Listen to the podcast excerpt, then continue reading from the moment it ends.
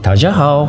我叫 Google Chu，哎，很高兴认识你们。哎大家好，我是陈旭グランツーリスモプロデューサー山内 I'm Matthew です。 Scott from Valve。呃，大家好，我是谢元伟。ドコンプロデューサーの山際です。 I'm Jason Van. Audio. This is Hudson Russell from Naughty Dog. Marshall Robinson. Jadio 的听众，大家好，我是索尼电脑娱乐的负责人天天五人。 Hi, I'm Yusuf from the Xbox team at Microsoft, and you're listening to Jadio. 追根溯源，挖掘游戏文化，深入浅出探索业界秘闻，聊游戏也能长知识。欢迎收听集合网加迪 Pro。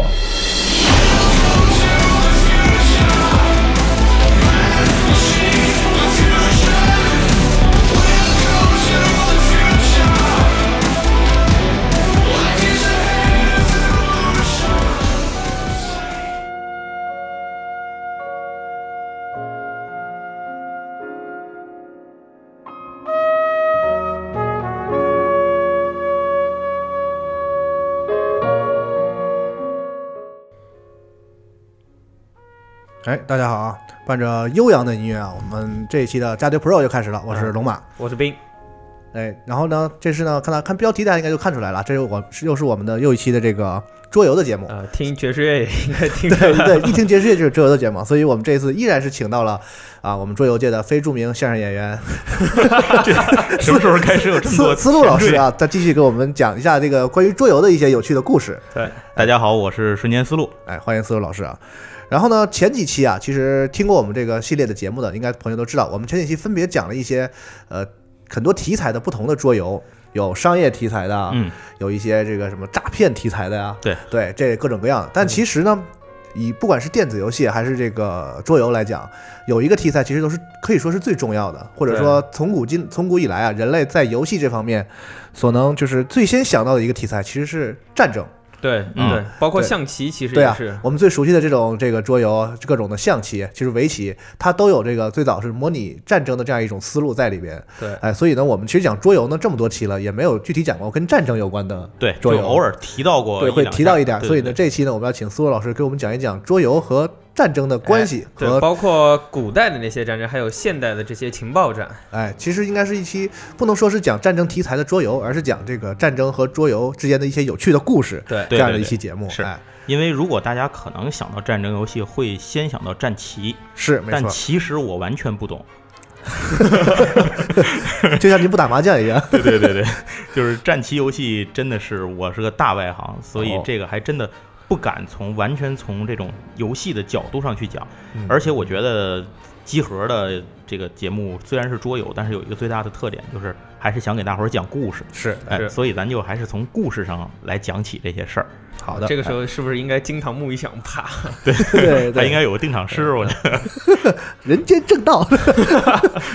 啊，对对，回来回来，咱们那个是这样。其实最早的时候，咱想到这个话题的时候，嗯呃，我还真是这个点子还真是源于桌游之外。哦，呃，这个灵感呢，最早是源自一个电子游戏的一个事儿，就是前些日子我在网上看到这么一新闻，嗯说的是呢，这个呃叙利亚，然后啊咱们大伙儿都知道叙利亚这地儿反正也不太平，是吧？对一天到晚打来打去，呃，然后美国、俄国，反正各个国家吧，嗯呃，背后总有些想法，所以嗯导致明面上呢一直也不安生， 嗯然后可能除了北朝鲜也、嗯这地儿也是一个火药点，啊每个人都说希望这个地方尽早和平，对，但都是以正义的名义。但是在各方势力的这对对个这个纠扯之下啊，一直和平不了。啊对，，嗯然后这个它和平不和平呢，咱是不知道哎了。但是咱知道一个事儿是什么呢？就是在这个叙利亚的战场上，它的武装派系乱七八糟，就什么人都有。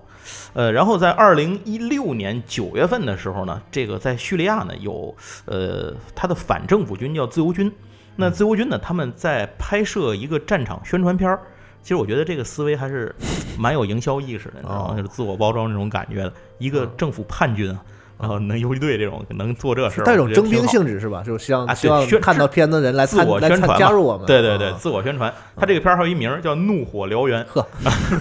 然后他用什么拍的呢？这是三个哥们儿用这个，据说是因为他当场他是向那个西方记者开放的这个拍摄现啊场，呃，西方记者都在可以看见。然后他是用这种特别简陋的这种民用型的这个无人机。然后再加一台单反就把这事儿拍了。哦，嗯，它就是那种跟咱们也比较类似，就是也就是民用廉价无人啊机加一个摄像设备，不知道是不是大疆呢？感觉这活儿机核也能 干啊。对对对，我也觉得是，你们能外包它这个。 哎，然后它这个镜头呢，就是那种哎，坦克装甲车在那儿开，这个无人机带着镜头过去盘旋，然后再跟进，哦哎，一点儿一点儿镜头拉近到车里头有有人坐着，镜头感还挺哦好。你做的这个东西怎么着，呃，水平放一边儿，但是至少你看起来是个战场纪录片儿这么回事儿。哦，然后后来这有西方记者现场呢，把这个东西片花给放出来了。他们的后期制作能力，我觉得可能有点堪忧，因为到现在还没做完，你说。哦，哦然后这那个那是应该找咱们 是吧？早弄出来了。但是咱们没坦克啊，他给你开来，对啊， 你拍他，你自己弄坦克还行，真是啊。上叙利亚出个差。对然后他这个这个片花一放出来呢，大伙儿就很震惊。我一个政府这个什么反政府武装能拍出这种具有画面感的东西哦。可是后来呢，就有人看说这个画面怎么看怎么眼熟，啊，然后就找吧，就说肯定有见过原型。最后发现这个原型来自于什么呢？来自于《使命召唤：现代战争》哦，他是 copy 人家的那个原来镜头，片子的对一些对，它里头的镜头语动言画啊的镜头，哦它那个动画怎么拍那车辆，他就怎么拍这个车辆啊，那就还是挺专业的。对对，听起来他他完全用这个东西，而且呢，由于这个战场上现在就是大量使用手机嘛，所以他这个现场出了就是这个 YouTube 上面有好多的视频是什么呢？是这些个反政府军也好，或者这个战场上当兵的，他拿手机以第一人称视角的方式去拍。你玩过《使命召唤》或者最早什么什么 CS 什么乱七八糟这些游戏，对啊第一视角射击的，你啊他就用模拟那个镜头，还有什么横过来换枪、换弹夹什么的这种啊，其实镜头老美好像挺喜欢这么干对的，对对，对夸夸换上，哎，都给你做，还挺像玩游戏。但是这种东西后来就有人说，为什么有人拍了这么多？就是它相当于一个这事儿还不是光是这个自由军在拍，他后来还发现有很多的这个什么部落武装啊、库尔德武装，甚至 ISIS 都在拍这个东西。哦啊，为什么大家都全民玩 cosplay 呢？这事儿到底有什么好处啊？后来这个就是根据 CIA 的一个资深的情报分析师，这个人叫雷雷麦克格麦克格文，然后他解读这个说，就是这整个这件事情，他们在做什么事儿呢？其实他们是希望通过这种方式来影响那些西方的年轻人。啊，让他们因为《使命召唤》啊之类的这种游戏，在西方年轻人当中，甭说西方，咱这儿 可能也对世咱界这范吃围鸡内都了，很现在受啊，欢对迎对对嗯，哎，都很受欢迎。所以他们通过这种方式模糊战争和游戏之间的关系，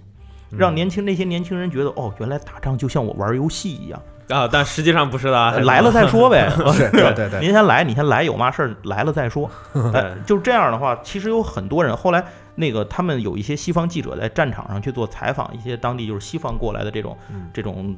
呃，就到那儿愿意替他们去打仗的这些人，啊，就问你是怎么来。他们好多人都是通过社交媒体、YouTube 之类这些地方看到这样的这些东西，或者接受到了这些宣传，后来才潜移默化当中觉得，哎，可以来，他们才来了。嗯嗯，就是这个东西真的是有用处的。就跟那个日本他们征兵，把那个他们征兵广告啊和那些那个平面的那些都那个二次元那个化都是吧二次元化，弄的弄成那种大家就是日本年轻人更舰熟娘悉的那种，就是 呃这也不是，对，都是飞机娘、什么坦克娘，都弄啊所以成你那们种。平城废宅嘛，呃，就是呃，年轻人比较比较能接受的一种语言，其实是一种文化语言。啊嗯对，然后这件事情呢，在北卡罗来纳大学的传媒学教授，他叫考利道伯，他就提出了一个理论，就是战争的下一个传媒学的特性其实就是游戏化，就打仗跟玩儿似的，对，打仗跟玩儿似的。可是这种事其实想想还是蛮可怕嗯挺的，可怕的对对，但是抛开电子游戏不说，咱们因为咱们毕竟是个桌游节目啊，这个电子游戏就说到这儿对。抛开电子游戏这个引子不说，啊，这个在电子游戏发明之前，其实桌游这种东西和战争之间的关系，或者说和一些呃希望发动战争的人之间的关系，就是一种相对。有这种频繁的合作的，就就是是工具嘛嗯哎这是工具就被能够被利用和使用到。那最简单的，咱们举个例子，能往往前倒一倒，说说这个其实是一个蛮沉重的一个话题，就是说在纳粹的时代，嗯，纳而且粹是如何去运用桌游的。这事儿可能听起来有点、有点、有点扯淡，是吧？就是甚至有点不可思议。对对对，就是纳粹德国都是夸夸走正步、坦克、装甲、洪流，谁怎么还玩桌游 是吧？听着有有点有点不得劲儿。嗯但其实事实上是这样，就是这这个事儿达到一个什么程度呢？就是纳粹的桌游，纳粹那时代的桌游，在现在的西方的收藏品市场上，它自己可以算作一个收藏的小分类。哦哦，，这么多对，就是就有这么多。然后虽然在二战结束之后，大量的纳粹游戏被销毁掉了，但是事实上还有很多游戏通过它可能是无意的被存下来了，嗯就比如说堆在哪儿，家里人都跑了，这家人出去都死没了，对，那 帮你堆一堆游戏，这很有可能，你谁也不会，你谁跑谁也不会抱着就玩是我游们戏跑对。嗯和我们录音间录录录音间这个啊卡坦岛一样， 对，在那对这个人都死没了，也没人知道。 呃，我我记住了， 我这到时候我来拿。然后这个，所以纳粹的这个时代，当时他最好的通过什么？就是他想发动这些个非人性的这种，比如说种族主义的这些个攻击、屠杀啊这些事情，他自己也知道可能会受到很大的阻力。嗯，包括本国人民，他们可能也不会去有这么多人愿意支持他。那么有什么样的办法让他能够实施这些个行径呢？最简单的办法就是洗脑。对哎，但是洗脑这个事儿又咱们现在说起来感觉，呃，在那个时代它也它也没那么科幻，嗯对吧？不是说到那儿光一照本儿，哎，你就完了，洗洗完脑了，不是没没这事儿。或者扒着你眼皮让你在那看电影是 吧？他不像电影里演的，插一管对一对一一发洗就完发了烧成啊。对啊然后不，它不是，它很麻烦，然后它需要各种潜移默化的细节。那嗯么其中一个最简单的方法呢，其实就是这个用游戏来解决。那么游戏面向什么人呢？面向的是儿童。在一九三三年到一九四五年啊，纳粹德国展开了一个名字叫做“生命之源”的计划。那这个计划当中呢，有一给个我点一根儿， 这个计划里头有一些呃一系列的分支的小计划，比如说成立少年纠察队，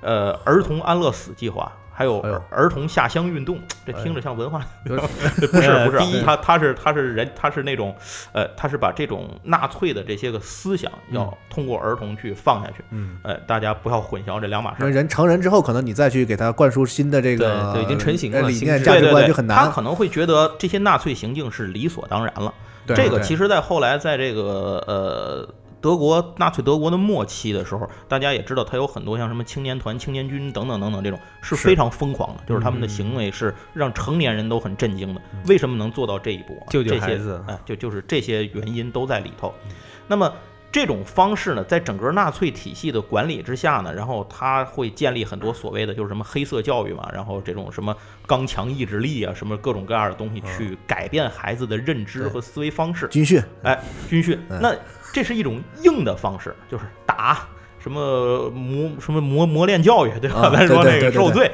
对但是另一方面呢，这个呃，可能他们还想还觉得这个方面可能孩子的天性还是想玩儿嘛。他可能小孩还是想玩儿些东西，那你玩儿什么东西呢？那我把你的游戏也变成我的洗脑道具。于是德国纳粹德国当时就出了一个出了一个这种相对于这种计划吧，就是有计划的去设计这种洗脑用的游戏。然后向孩子们去提供，把他们放在玩具店里或怎么样，这样这样呢，就是既不违反孩子想玩的天性这种，又能达到哎他们，又能达 到，他们的目的，就是与那种硬的手段两者相结合，这算是寓教于乐吧？对哎、就就达到这么一个办法。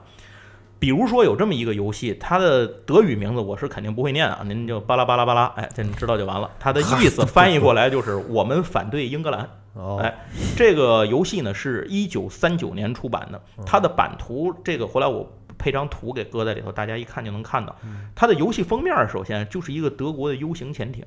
啊然后它的版图就是英伦三岛，就是海峡当中的英伦三岛，有一部分法国、荷兰什么的可以看到，嗯然后主要就是英国。那这个版图上面到处都是咱们像有点像咱们玩这个呃大富翁啊或者什么呀，有好多这种资源一个一个不是资源，它是一个一个点儿的行进路线。嗯啊，嗯，那这些路线呢，其实就是如何封锁英国的这个海峡，啊包括进出口、啊港口、货运物这种人人力的这种运输等等等等，就是如何去封锁英格兰。呵，嗯，就是这样一个玩儿游戏的同时，让你达到这样一个效果。如何让孩子们去安排纳粹的潜艇和飞机，达到封封锁英国本土的这样一个战略意图？也在小孩这个就是心智还不是很健全的时候，就潜移默化的灌输一种英国是敌人的这样一种对对对，感觉啊。他没他错他他长长大之后就觉得我们去与英国战斗啊什么的，好像是很顺顺其自然的一件事情。啊是是是， 而且他玩这个游戏，小孩儿就能知道英国人在什么地方有港口啊，是什么地方是海峡呀、哪儿是交通命脉啊，哪儿还值得打，哪儿还不值得打。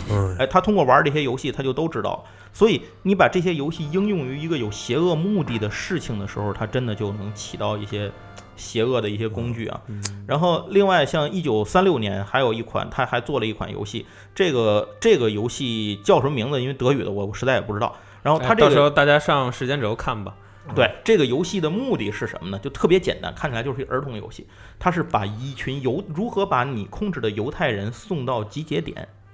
这个集结点现在其实大家也都知道就是什么是集中，营啊，嗯对吧就是集中营。对哦，呃，那么他可能对于孩子来讲呢，他不会去说到集中营这些人会怎么样，但至少你小孩们就知道哦，犹太人就应该送到啊，这些对地方，去。他就是在对灌输这样一种很对诡异的对一种理一种思想啊。哎，所以他这些东西、这些玩具就堂而皇之的都放在当时的玩具店、商店的这些柜台里头。那可能孩子逢年过节，咱们现在逢年过节可能买个什么，我买一刺客信条信条玩儿，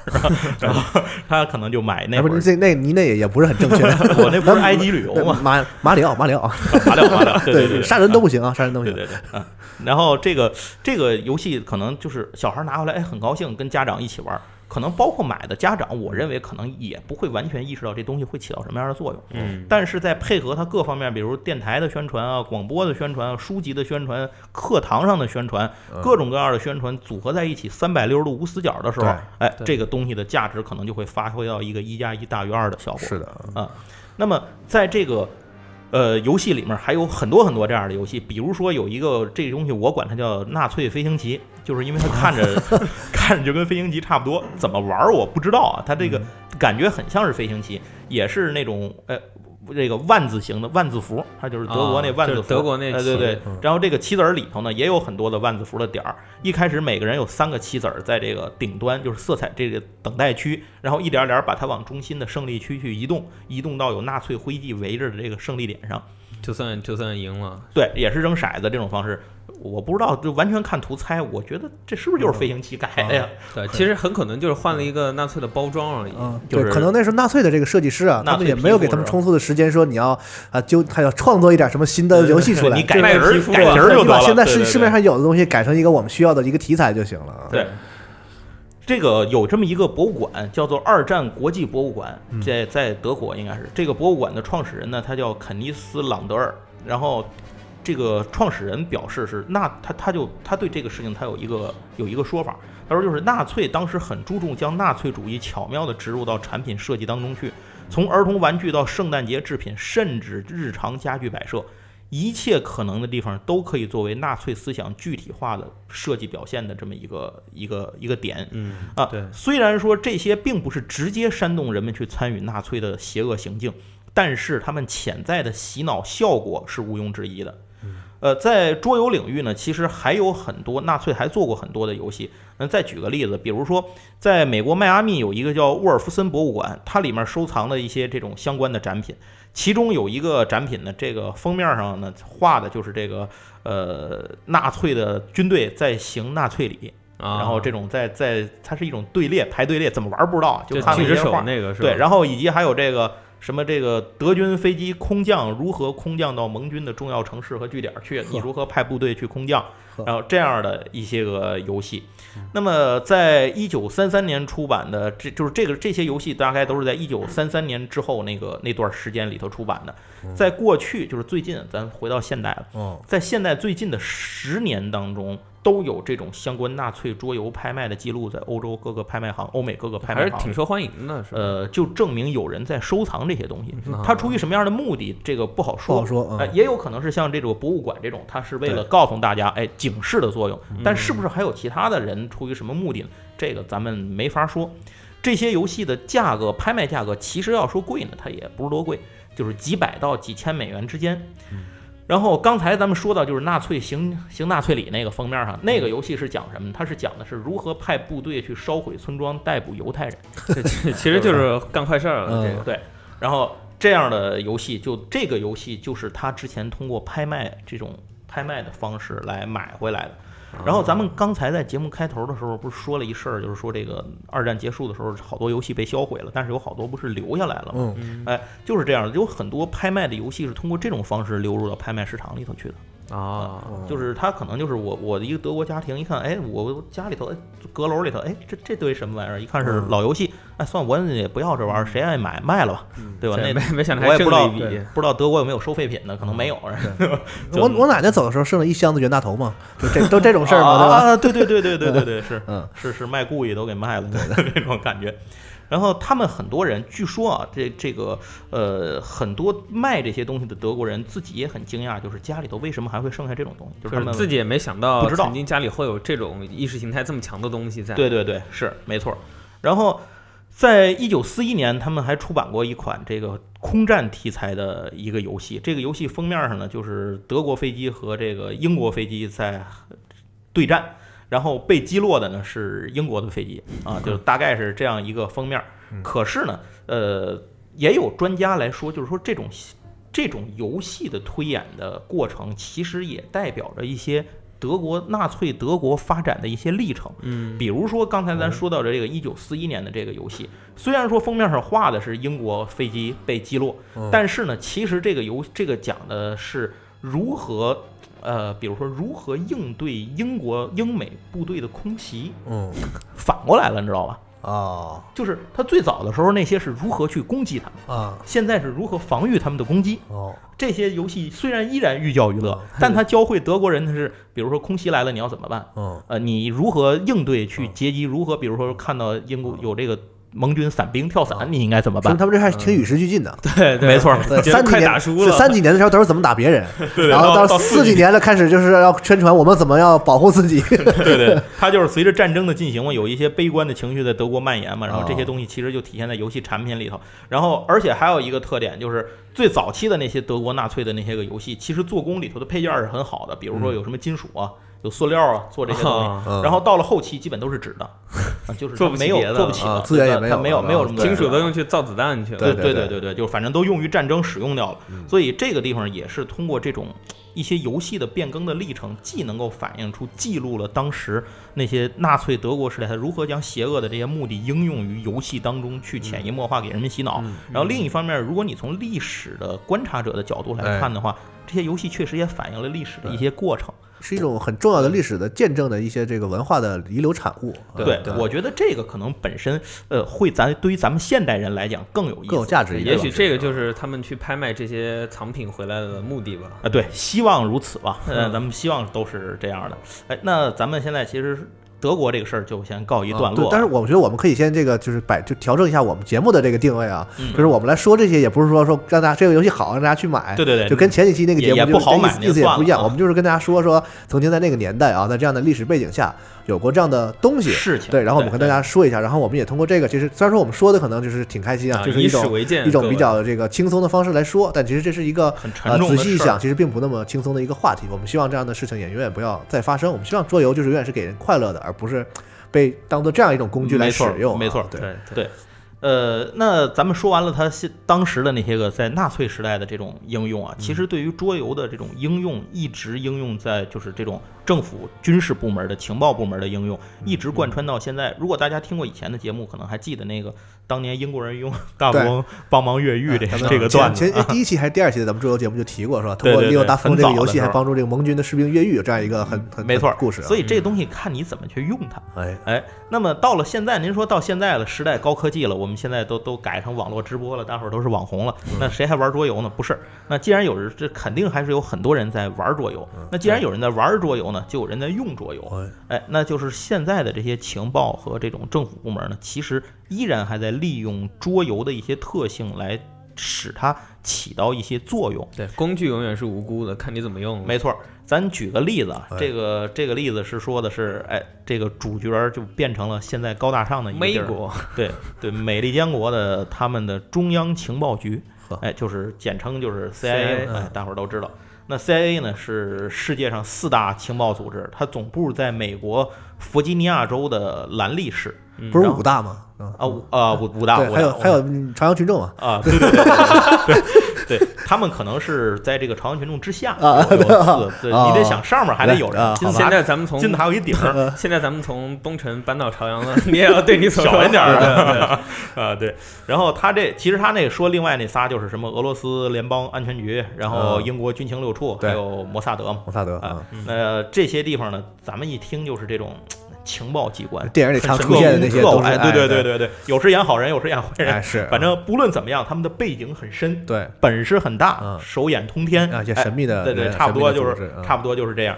但是呢，其实这些地方他们像像 CIA 啊，他们在内部去培训他们自己的工作人员，因为你工作人员不是天生就会，对吧？他嗯说他都是从各行各业招募来的这个特工嘛，咱就说，那招来这些人之后，你不得训练他们？嗯除了一些体能、枪械等等等等方面的训练之外，其实他们还用桌游对他们进行训练。一些战术上的思考是吧？对对对，啊是没吗嗯错儿，对战术演练啊什么的一些个配团队配合呀、等等等等了，嗯就相当于他在用这些方面进行呃一些个培训和训练，呃。咱们举一个例子，现在说对，您说个例子啊，哎我咱听咱听着咱好说像咱说个嗯例子有啊点，那什么，那这个人呢，咱说这个故事的主角吧，这个主角叫戴维·库珀。好，哎，戴维·库珀这个人呢，他在 CIA 是一个情报分析师。哦，哦，呃我后来看他的这个生平的，就是他这些介绍，啊个人的介绍，我觉得他可能还干培训。哦，哎啊这不是那种外勤的特对工，他不是、啊这不是外勤，啊他应该是这种内勤人员。啊，好多美剧都乐意拿这种人当主角。对对对对，最后大事儿都是他们干的。哦 外勤那准有问题，领导一定是坏人，哎 基本上差不多是这嗯样。那这个人他这个人本身他是一桌游迷，就是他他爱玩桌游，啊是，但是呢，他在 CIA 显然这事儿可能不太靠谱，就是这个啊爱好跟他的工作没有什么关系。嗯然后二零零八年的时候，有一天他上司喊他去开会，就跟他说嗯说这个要求展开新的内部培训，得哦对这个咱们可能是领导要来检查嗯呀，是吧嗨？你最近咱们再来搞搞培训。然后说。那我怎么去培训呢？嗯他们是有测试题，通过试题的方式，咱们也得答啊对卷子，哎，就是这种，这准备一个什么高考卷儿什么的，对，呃模确实 模拟，对，嗯有一些不知道真的假的那种 CIA 留出来题让你做，给你一种很装逼的感觉。对对对对， ，CI 又真题出来 是吗？真题，对，一六年真题一套。嗯，那他这些题呢，后来这个这个库珀就说，他他他那个上司就问他说，你觉得这个方案怎么样？嗯听他的意见。库珀有时候就感觉这挺傻逼的，反正就估计他也不敢这么 直说吧，他就说这事我儿们要快乐学习，没没意思，就是说这东西啊吸收效率太低。嗯哦，呃，如虽然说它起能起到作用，但是这些题太没劲了，就是无聊到难以置信。哦嗯然后就说，他说这个事儿可能大伙儿就腻歪了，不一定能起到什么效果。完了，这个他后来他他实践之后发现确实也不行，大伙儿可能我估计答着答着都快睡着了这种，他就把这个情况写了一份报告给他的上司。然后后来他的上司没想到，他的上司找又找他谈话，他说啊。我知道你这个，他说这个上司跟他说，他说我知道你这个反映的这个情况很严重，然后但是就反正就是上司给他说了一个特殊情况，他没想到他上司也是个桌游玩家，不但玩桌游，还爱玩电子游戏。 然后他上司就跟他说说你觉得有没有办法把玩儿跟学这件事儿合在一起，用来培训新人？哎，这就正中下怀嘛。库珀说我我本来就好这个，对吧？ 我原来不敢这么干，是因为我以为你不让我这么干。 那现在巧了哎，对巧了，那你才现问对人 了，嗯哎对对对对，大爷等这日子有时候了，哎，正好你提出来了，那我就满足你的要求。所以他呢，就用四年的时间设计了大概三款游戏。哦，这三款游戏呢，现在都已经被应用到这种培训当中去了。哦，举个例子啊，他做的第一个游戏，这个游戏译过来名字就叫收藏，听起来还挺没意思的啊， 这也不知道是干啥的，也不知道干啥的。对，可是要注意一点，他这游戏不是为了卖的。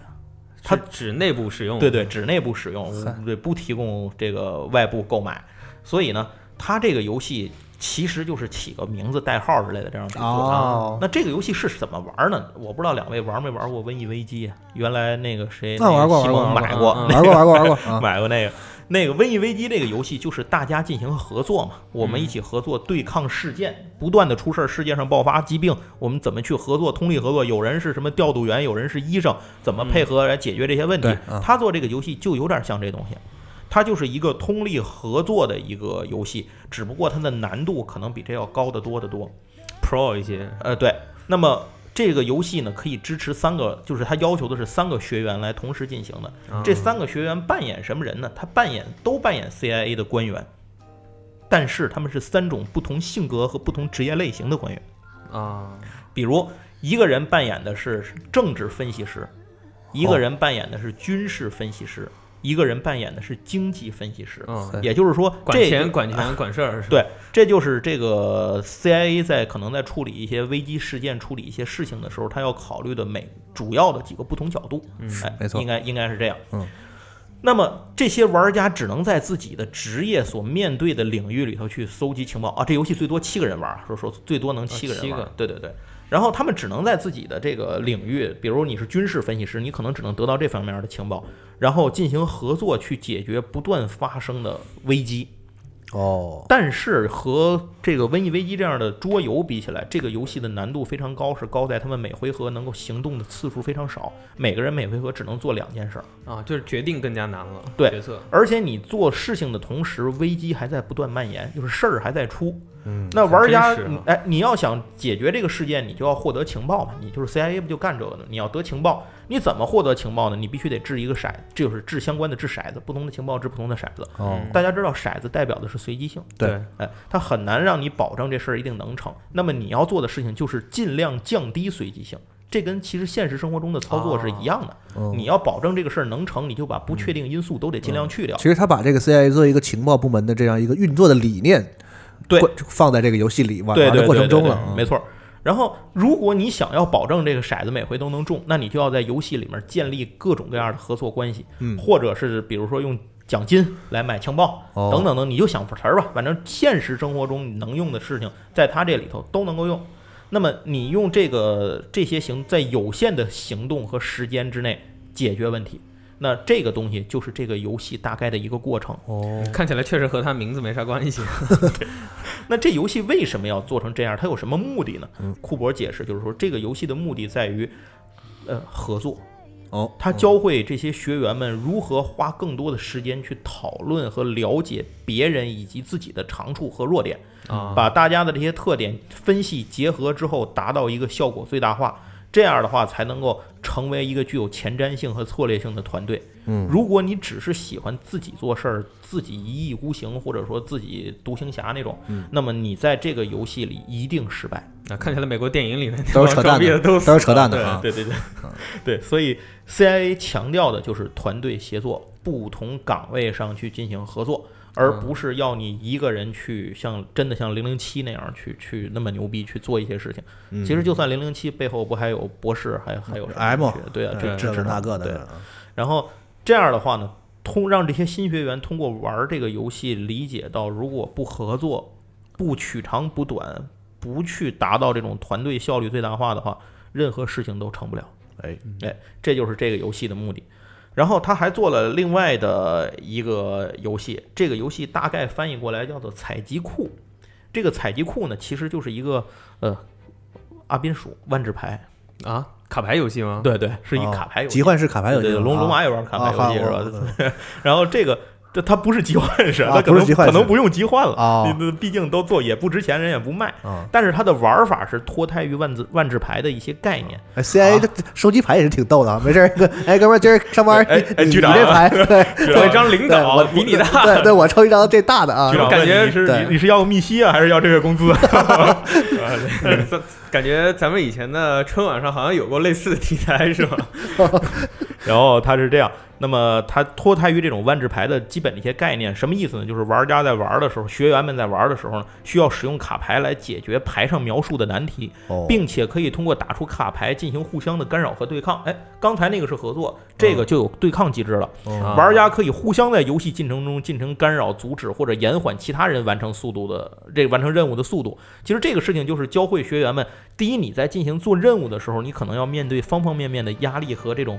万万想不到突发的各种情况的影响，你如何应对？另一个就是你在面对到竞争对手，比如说敌人，你在面对敌人的时候，比如说敌国特工，你应该怎么办？嗯你你同样面对一个事儿，你你应该怎么做？或者面对一个目标的时候，其实就是你，你就是你努力的去向前跑，和同时或者是干扰别人，让他跑得慢一点儿，对都是一个解决问问题的一种方式对啊。，别人也不傻，也不是站在那对等你培养我培养一种思维方式，可能没错是啊所以库珀就说：“他说这个游戏呢，旨在为学员提供情报收集方面的背景知识的同时，告诉他们，真实世界中的任何调查行为都不是一帆风顺的，嗯一定有人会阻碍你，一定会有事情会阻碍你。遇到这些事儿的时候，你应该怎么办？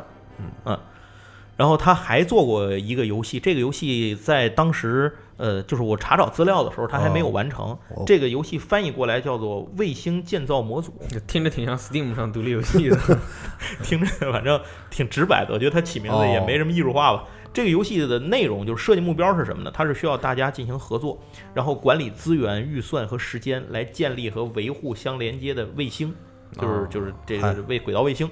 然后这啊、不是轨道卫星，就是那个殖民卫星。呵，啊，然后它是啊有科幻些题材还对，啊有点殖民火星的这种与时俱既进视嘛哦感，啊对对对。然后这个游戏呢，据说设计起来非常的复杂，比前两个还要复杂。它要参考的事件互相变动的要素之间的影响链儿哦太长了，就是太广了。啊所以这游戏呢，到呃我拿到的这个资料为止的时候，就是去这应该是去年的去年的时候的这个资料，嗯嗯、还没有完成，就这游戏还没有做完。是已经可以，就是他们已经可以就是简单的玩了，但是还没有彻底对完，成，相当是于这这个东西它提交上去了，哦呃有没有最后通过变成课案能够发下来哦给大家来用，还在改做的改制当个意中思是。迭代，这是一个测试版，呃对，这是一测试 demo demo 啊，对对 beta 的，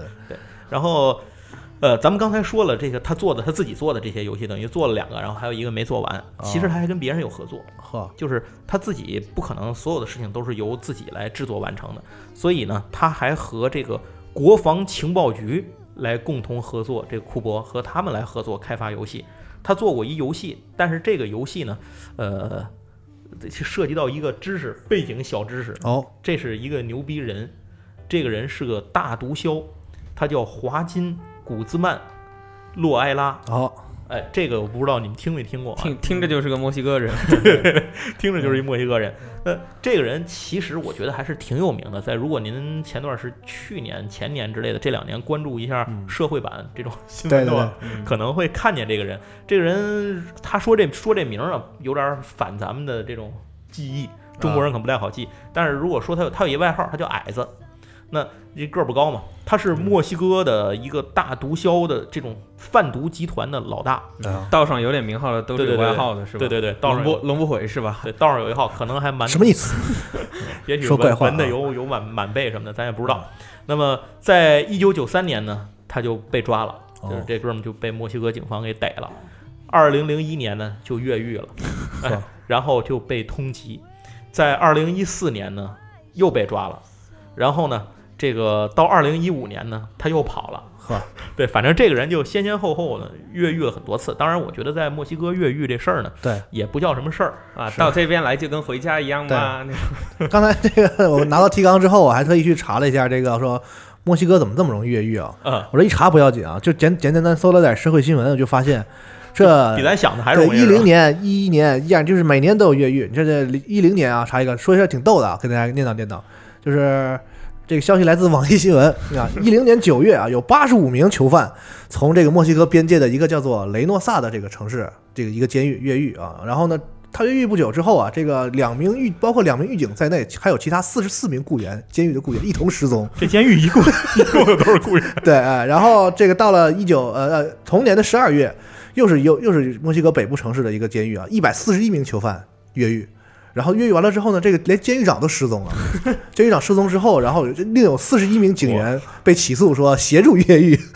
这这就四个是人还不如对，跟这着是跑 呢。墨西哥这个监狱的一个现状啊，就是是的，呃但是我一想到那《肖申克救赎》里面那个 Red 嗯说啊，你要去墨西哥，墨西哥那个自由的地方， 监狱都是自由的啊。哎，这还有一二年说一百三十二名囚犯挖地道越狱，哇塞，这一是百多人一起大挖工。程对啊。所以这个墨西哥现在就是他们警察的这个腐败问题是很严重的对啊。你说到挖地道，这个二零一五年七月十二号，就是这个华金矮子，哎，他从墨西哥哦他也城、是墨西哥城，这是墨西哥首都啊，首都跟啊大伙儿说一句，墨西哥城的一个号称戒备森严的监狱里，自己他挖了一条深十五米、长一千五百米的隧道。 这个我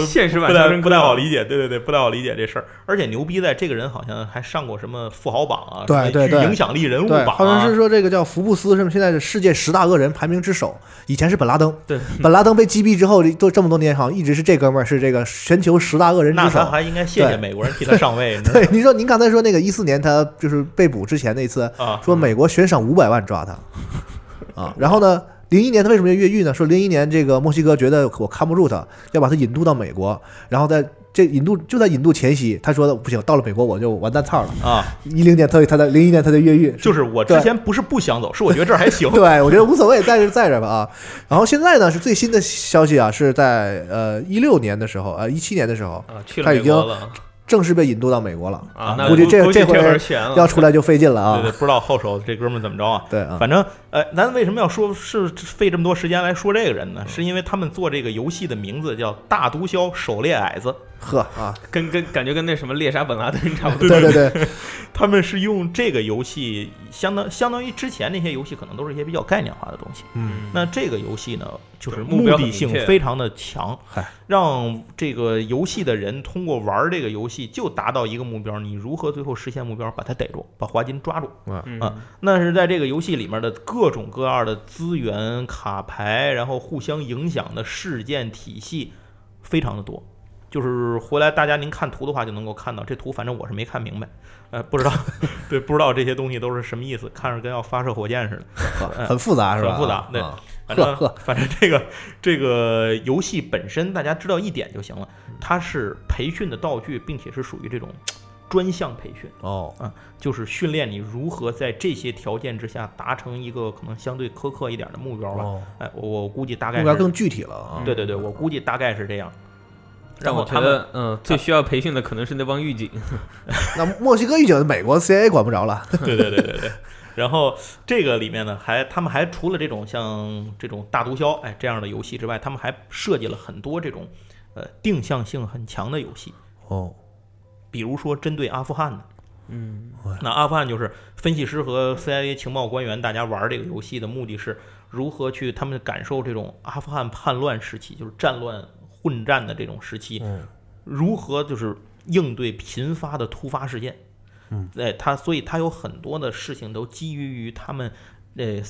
美国中央情报局在战场上得到的实际的数据， 哦，他是把这个大数据这些东西融入到他真的实事件改哎编，，就是它这个数学模型嘛，哦，嗯其实所以非常的真实这些事情，能够起到这样一个培训啊什么的这样的一个作而用。且其实我觉得对这些谍报人员或者是这些这个呃工作人员，就是他们，比如说你给他一个一份任务简报，你跟他介绍说当地这些复杂的情况什么的，其实他吸吸收和消化起来不是那么容易的。对，都是人，哪有那么容易嗯对，啊？所以你通过一个游戏，其实你可能觉得游戏可能游戏中的具体内容其实无法与现实形成就是真实的这种怎么讲借鉴的意义。嗯但是它游戏这个过程中确实可以，尤其它是这个真实数据都来自于现实世界中的一些真实的东西。所以说玩的过程中，其实我们常玩游戏的也能感觉到，就是你跟我说一个事儿，可能体没有什么切身的体会，但你给我设计一个游戏，让我去在这个一个虽然是模拟的情景下，然后对体验一下之后，我一下能理解到啊这个东西很严重，或者这个是很重要的事情对对什么的，对啊体体让会他很记深。忆和让他理解这对事对儿不对一样。哎，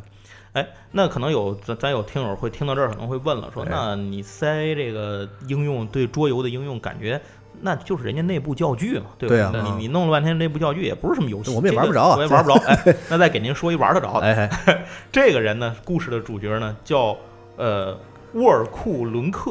哦。这个人跟刚才咱说的这个戴维库伯是同行，哦，他呢也是 CIA 的情报分析师，嗯，但是这个人好像不是专职的，就是他不是专门供职在 CIA 里面，他外可聘能是那种哎外外聘，嗯哦，就就就是这种外请来的这这种咱叫什么呢？供奉， 算算是就干这合个同工，合同工，合同工啊，那有事儿背锅那个，那就是。嗯那么他呢是他他的主要的岗位名字叫做安全分析师，但是哦反他恐的哦呗，听哎着。对就是反恐的。他本身的本他本来的这个人也是在桌游圈子里面非常有名的战争桌游的设计师。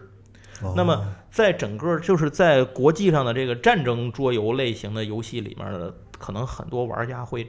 玩过他的游戏作品，咱们一会儿往后再说。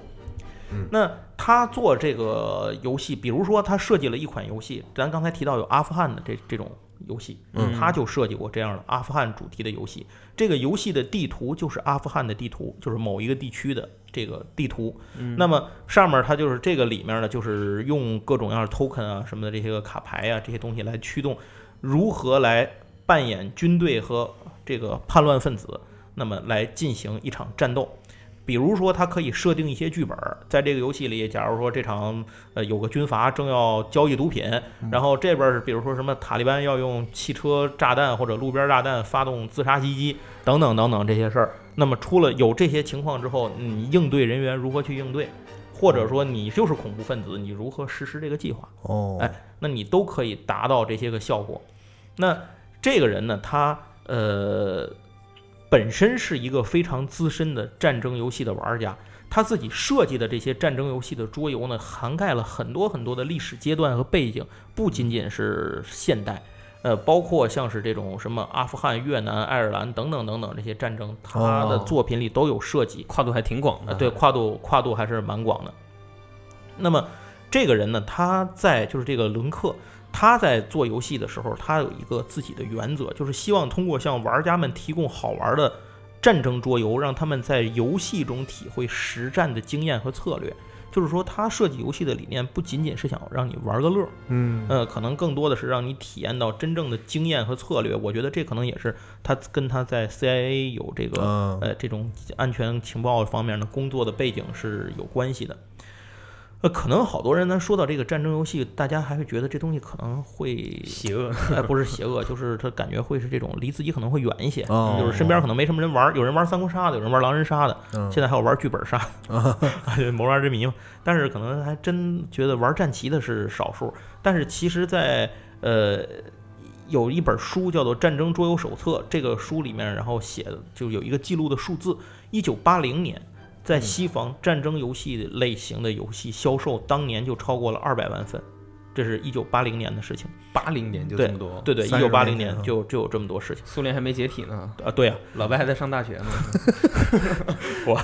然后，所以到了现在呢，这些玩家的群体变得越来越大。那么，哦嗯，这种游戏的需求也是与时俱进。伦克设计的，就是咱刚才说的这个伦克这个人，他设计的很多游戏，现在大家比较记忆比较深的，嗯可能很多就是刚才说的与现代战争和反恐是有很大的关系。虽然它不只局限于在这儿，嗯就是九幺幺事件之后的那啊，些对对对对对，比如说它有一个代表游戏叫《迷宫》，然后这个《迷宫》这个游戏呢，就是让大家去体验这个在反恐的这种战争的状态下，很多不确定的因素，或者说不像是传统战争那样在战场上明刀明枪的这样的各种因素影响下的现这种战争是一个什么样子。哦，巷战，对对对，反正就是有各种各样的这种呃相关的这些个呃反恐战争的理论，或者说是反恐战争的数据被他带入到这其中去。那么，二十世纪九十年代的时候，伦克进入的美国中情局去工作，成为安全分析师。那么他设计过呢，曾经他为中情局设计过一个叫做“七年战争”的角色扮演类游戏，TRPG。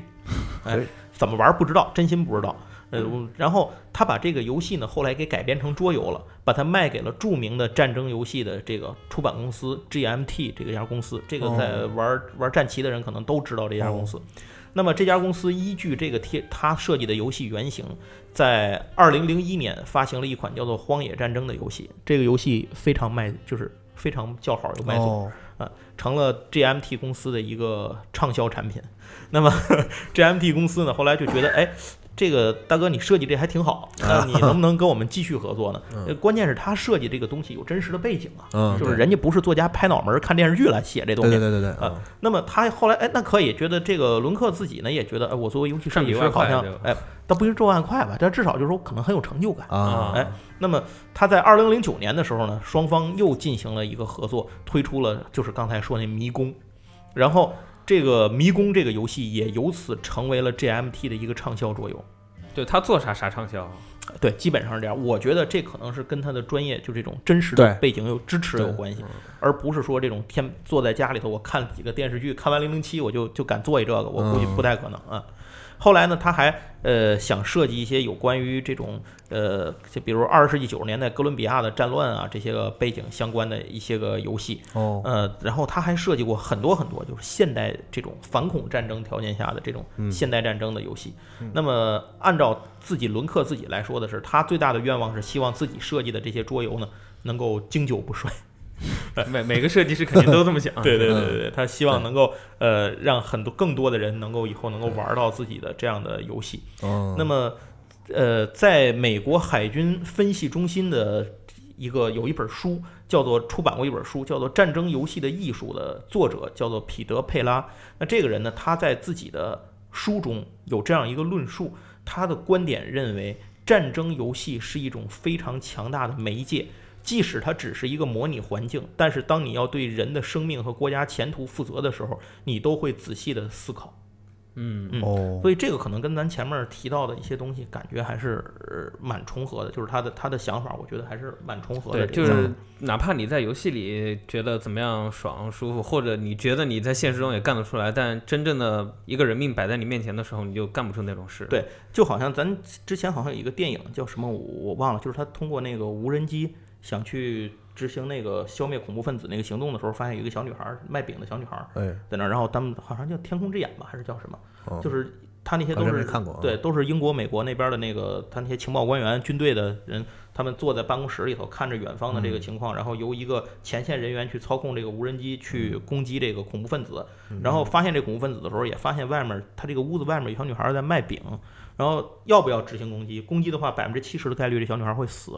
但是对于他们来讲，可能就是在遥控器前面。电影电影就是这个摁一个按钮的一个问题。对嗯那对于那些官员来说呢，就是国下一际道舆命令论哎的国际舆论哦谴责和道德的问题，就是其实也没什么道德吧，就是他们要担谁去背这个锅嗯啊，死无辜百姓谁背这锅。那么最后讨论到最后呢，反正他这个电影的结局最后是把恐怖分子虽然消灭了，小女孩也还是死了哦啊。，然后大家其他人呢，官员散会回家，回家看孩子看孩子，吃饭的吃饭。呃，对于那些人士兵们哦来讲，虽然觉得有些内疚，但是这也就是他执行了一个摁按钮的一个过程。所以你觉得这个东西可能摁这个按钮这一下本身就是他说的这种一种游戏一样的感觉。嗯，就像在和挺电沉子游戏重的区别到底何在，可能很难一下去区分它。对，但是上面都是说的一些桌游，可能除了纳粹啊，就是在 CIA 这 方面用的都还是比较正面的。但是它毕竟也是一种模拟，所以肯定也会有一些人拿它来做其他方面的文章。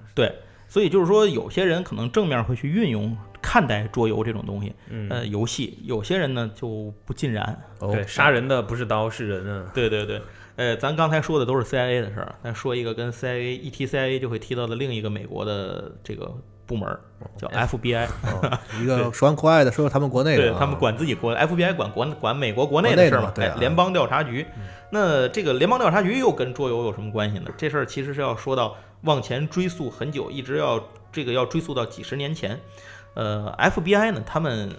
嗯在就是管控的是美国国内的各种各样的不安定的因素嘛，嗯就是就是其实就是这些犯罪啊什么这些事情，他们都要管。一个特殊的案件啊，对这些特殊案件。然后，如果您原来看 X 档案什么的，可能 会有更多的了解。那 FBI 这就他们他们认就是他们认定一些事情之后，他们就会一直去。跟这些事儿嗯去去追踪啊，或者说去把这些事情挖出来，然后他们认为可能会产生问题的。呃，事实上我不知道在历史上他们解决了多少问题，我相信不少。但是 呢，这个我今天要提的这事儿应该是一冤案，啊， 那就是 FBI 啊，他们一直认为《龙与地下城》，大伙儿都知道啊，啊，跑团 D&D D 这个事儿和呃一些犯罪行为有 关。怎么解释这件事儿呢？就是 FBI 一直认为这是一邪教组 织，有一定道理啊，有一定道理， 可我觉得他不如去钉钉玩万智牌的， 是吗？阿斌，是吗？嗯，都都呃都都都可以好不到盯，哪儿去，都可以盯一下啊 都好不到哪儿去。然后这个在 FBI 呢，在二十世纪八九十年代对龙与地下城展开了一系列的秘密的调查。这些调查呢，是在最近这两年才大白于世，就是解密了嘛。这哦，个期限到了，要解密。在有关相关任务的五份单独文件里面表示，就是显示 FBI 直到一年前，就是前两年，这哦一年前还在就是一直追寻有关《龙与地下城》系列之前的发行商，它叫做 TSR 公司，这是非常有名嗯的一家公司。TSR 公司的这个很多的相关的记录，就是哦这这公司都倒闭了，都没了，就是它还在往前做这些个相关的哦这其些实事情。 FBI 就是干一些怎么说呢，就是可能听起来有点捕风捉影，但是但但这种事情在一般的警力和资源条件下呢，不就是没没法再查了。然后美国这个政府或者说他们 FBI 本身这个组织判断说这是一个值得调查的事情，对然后他们用这种举国的这种大量的资源去追查这些捕风捉影的事情，感感觉你是在骂他 们。哎反正咱也不在美 国，好说吧就是啊， 哎，这个事儿，但是如果往前追溯的话，这个事情能追溯到一九八三年。在美国威斯康辛呢，这个日内瓦湖附近呢，出现了大量的这个可卡因的毒品交易行为。哦，呃，然后这个比较凑巧的是呢，D N D 大伙儿知道，就诞生在这个伊利诺斯州这个边境附近的一个湖畔小镇，其实就离这个地儿，伊利诺斯州可能它那个地儿离这个威斯康辛地区的这个日内瓦湖附近不太远。伊利诺伊哦，都都在北边那对，边。反正都在那一块儿，不是太远。呃首先说，这在地理位置上啊，产生了一个可能性，这是第一第一 点。 是然后时间呢也比较巧，就是那会儿这个东西 D N D 开始流行，那会儿可能还最早还不叫 D N D 呢，呃，最早就是它这套系统啊，跑团儿这种活动啊开始流行起来的时候，在小范围内传播的时候，这个地区正好可卡因贩毒也也比较火，哦哎，这是第二个巧合点，这事儿就就都凑在一块儿了。然后，但是你现在咱们听就这事儿跟神经病似的，就是说嗯你跑团儿的人跟贩毒有什么关系，对吧？呃，可都是都是私下聚会嘛，对对对，私下聚会啊，嘛。对对对，有道理，有道理。 我觉得你应该去 FBI 面试。对我，我感觉我特别适合 M 片，我可以，我可以用非常扯淡的事，就是那方法啊，说服那些领导给我资源，让我去查这查 D N D 啊。我呃，让明天你去 FBI 对我跟他们一起去上玩桌游，我去卧 底，我我卧底进去。 FBI 认为他们从收集到的方方，那个时候可能也是跑团这种东西，在美国也很呃小众，小众没什么比较人新知道嗯潮对对对，比较新潮，没什么知道。就这帮人跟疯子似的，聚集对在一个屋里头，叨逼叨叨逼对叨，哎看起来是挺奇特的，一会儿啊还好像像是某种仪式一样对啊，对，还就是念个咒啊，摆一一个会儿啊还桌子，花生骰子，对我操，他们还把门关上，不让我们看，对对他们是干嘛的？啊他们这就个在事儿门外头听对我打死你！对对对，他们这事儿一开始之后吧，每个人都不是自己了，然后就变成另外一种，就马上进入另外一种精神状态一样，所以对对看起来确实有一点关二爷诡异这啊。对， 这种感觉，所以可能周围的人，大多数人对这个东西也不了解、不理是解，啊产生了一种呃误会或者说是敌视的态度，哦哎，认为你们这些人不正常。哎嗨，那么这样呢，捕风捉影的传，我估计可能就是 FBI 在当地会搜集一些情报，觉得你有什么最近采访老老刘，您觉得这附近有没有不正常的事儿啊？对吗？对嗯王大爷，您觉得这附近有没有什么？哎， 那就说了，他说我那们帮家孩子，对对对对对对，旁边邻居家地下嗯室那帮孙子天天在那儿叨不叨叨不叨，也不知道他们干嘛的。对呃，也不跟人交流，这帮是人肯定有事儿，对吧？嗯就是这种越说越越说越玄乎。嗯我估计他这种资料采集多了，他就把这个指矛头指向到这儿，嗯这帮人是干嘛的？所以这个 FBI 呢就开始对这件事情进行了调查，他们就把这两件事呢建立了一些联系。嗯，至于到底这个联系的过程是不是刚才猜那样的，我不敢说，嗯只能那个东西算是一演绎吧。那么，在大家后来在这个文件里头看到这个 D N D 的创始人呢，他的名字已经出现在那份文件 当中了。然后，当时他的所有的相关讯息以及这家公司 T S R 这家公司的所有的经营、销售记录、账务往来，全都在 F B I 的调查范围之内。哦啊，就是当然这些是秘密进行的啊，没有没有对外声张，没有什么人知道。呃，第一次调查结果是一无所获，啊哦这不废话，就肯定 肯定是一无所获。但是呢，对于 FBI 来讲，这一群人，S TSR 这个公司下属这面，包括他的玩家，被定义了一个可能性邪教组织，哦就至少你是嗯有潜在犯罪可能的群体。对，也没准他们有一些这个怎么说，这个很巧合的关系，比如嗯说这两个兄弟俩，这一个就爱特爱玩桌游，天天去集会这个，然后他有一哥哥，没事跟人贩毒。对吧？那啊对对对对对吧？这可能他俩真就没什么关系，对吧？只是正好是亲戚，然后可能警察就觉得说，哎，这个是不是有关系啊？他们老这样我啊，感觉是对 GTA 里的剧情。所以他们 FBI 就一直在调查这件事。那么只一直把这些子虚乌有的事儿呢，当成一些个反正很严肃的事情在对待吧。啊那么到了一九八四年的三月份，嗯呃，FBI 第二次发表了调查文件。这个调查文件中的结论写的是，经过联邦调查局尽职调查，已经确保 TSR 公司是一家出版商，而不是可卡因毒品贩毒的牵头人。 嗨，啊 呃，那么他就最终给这件事情做了一个结论。可是这事儿按说到这儿就完了，是啊但是 FBI 内部我不知道他们有什么样的偏执的特点啊，他哦们觉得这隐隐觉得背后还有事儿。 对，隐隐觉得今年指标没达到，所以这这个在公布的五这个文件里头，除这是前两份文件嗯，还有三四五号文件。那么那些文件呢，全都是调查，已经不只局限于调查 TSR 这家公司和它的创始人了，嗯已经已经调查的范围扩展到了当时玩角色扮演游戏的人。这包括哦了模组的设计者、故事的创建者，以及当时著名的玩家中有影响力的这种人领哎，这种嗯这种有玩家名的啊人物啊。那这事儿后来到了一九九五年的时候，FBI 再一次大规模的开始对 D N D 玩家进行细致的排查。就十年了。对，为什么？是因为当时出来有一个炸弹，就是一个炸弹客，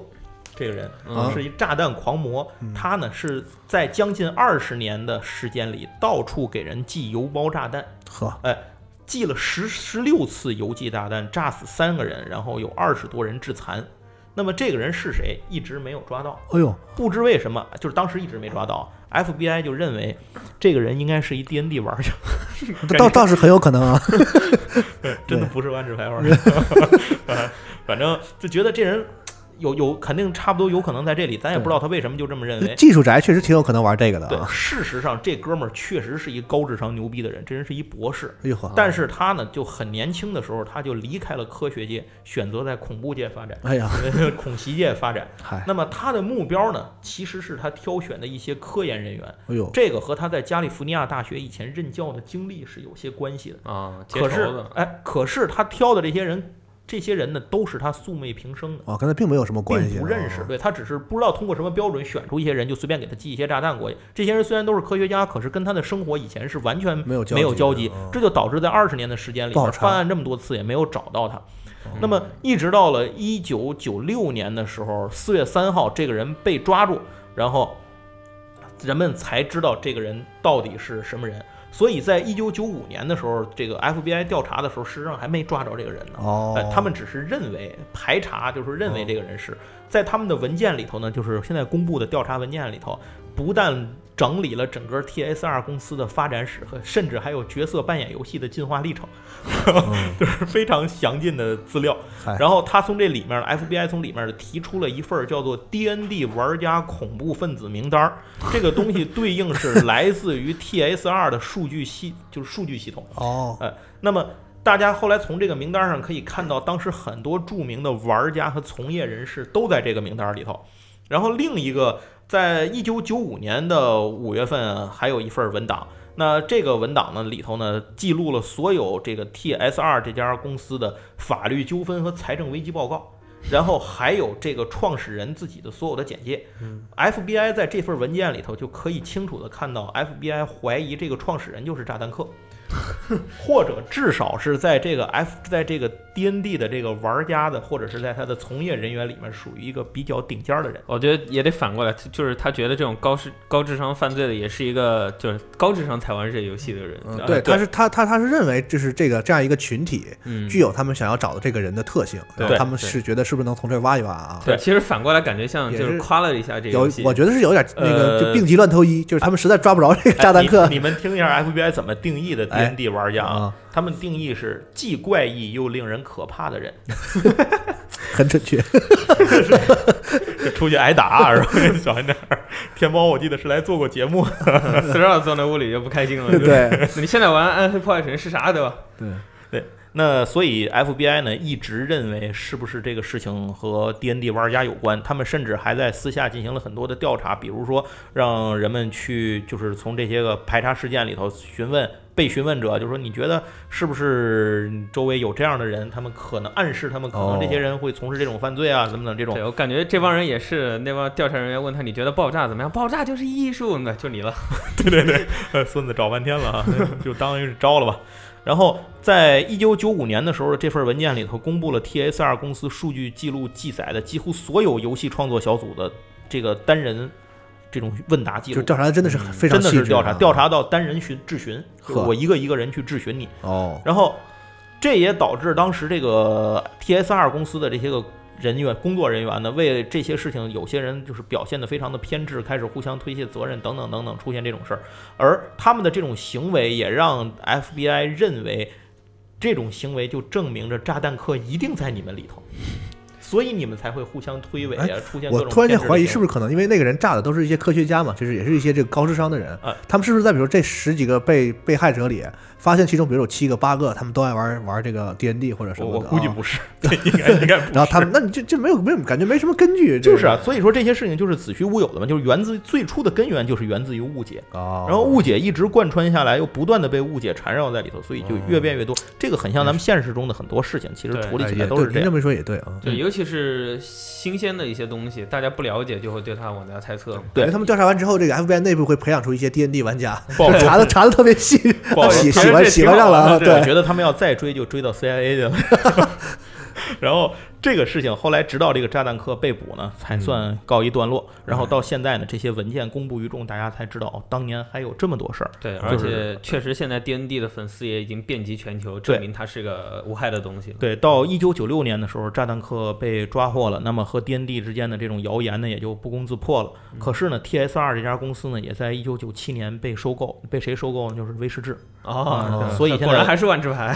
所以现在龙与地下城品牌不是归了威士忌旗下嘛，是嗯就是这个原因，在九七年被收购了。那么那个 TSR 的创始人呢，在二零零八年呢也已经去世了哎。可是龙与地下城这个游戏如今已经发展到了第五版，并且还在继续的更新当中，比以前要火爆的多。对所以从这件事情上可以看出，可能呃很多东西就是源于误解吧。并且这个龙这个 D N D 它不仅仅是它本身的发展了，它成为了现代这个怎么说 很多互电子游戏的互动基础娱乐产业一个非常重要的基石啊。对对很多对东西我们想我们玩的电子游戏中的 R P G，我们看的很多的那种奇幻的电影啊什么的，都是和嗯对它有对关系的。啊对所以这其实今天的差不多说的内容就是这些啊，故事差不多都讲完了。哎我觉得这里头贯穿着说明一件事情，就是刚才其实龙马好几次提到这件事儿，嗯就是游戏这种东西就是个工具，那么它关键是看你怎么去运用它，对谁去对运用它，你如何看待它。你想去把它用在什么样的地方，它可能就能起到什么样的功效。嗯这个东西不是因为游戏本身有问题，是你用的这个人可能有问题。嗯，呃，另外一点呢，就是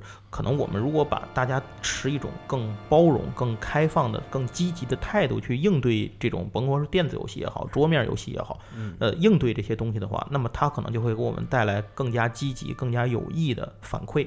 反之，它可能就是负向的。对，毕竟人人肯定都是爱游戏的，嗯要对因为你游可戏以这个在东西游戏里学。从人类这吃饱了喝足了，开始有闲暇时间开始，对呀、就开始想说我我玩点什么吧。对啊就从这儿诞生，它是一一种挺挺本能的一种需求。对人类的啊本能，所以对很容易被就是它是一种怎么讲离离人的那个本身的需求很近，然后它就容易被灌输到一些东西在当做所谓的工具来对利用它啊。，所以反正反正像我一直在玩游戏的话，对我来讲，我个人现在可能我以后的兴趣会从写桌游的东西哦，变成慢慢去，我也想设计一些我自己的桌游作品。哦那那可能我是希望能够把这种东西设计桌游这种事儿用在一种正能量的事情上。当然哎，我我相信可能我认识的所有的玩桌游的人、做桌游的人、宣传桌游的人也都是这样。哎，所以我觉得这个东西，呃，不管它用不用于 战争，不管它用不用于什么样的领域，它本身这件东西是可以被用好的。嗯嗯啊，挺好，落在挺正能量的话题上。哎 好，哎，好怎么样，搬回来了吧？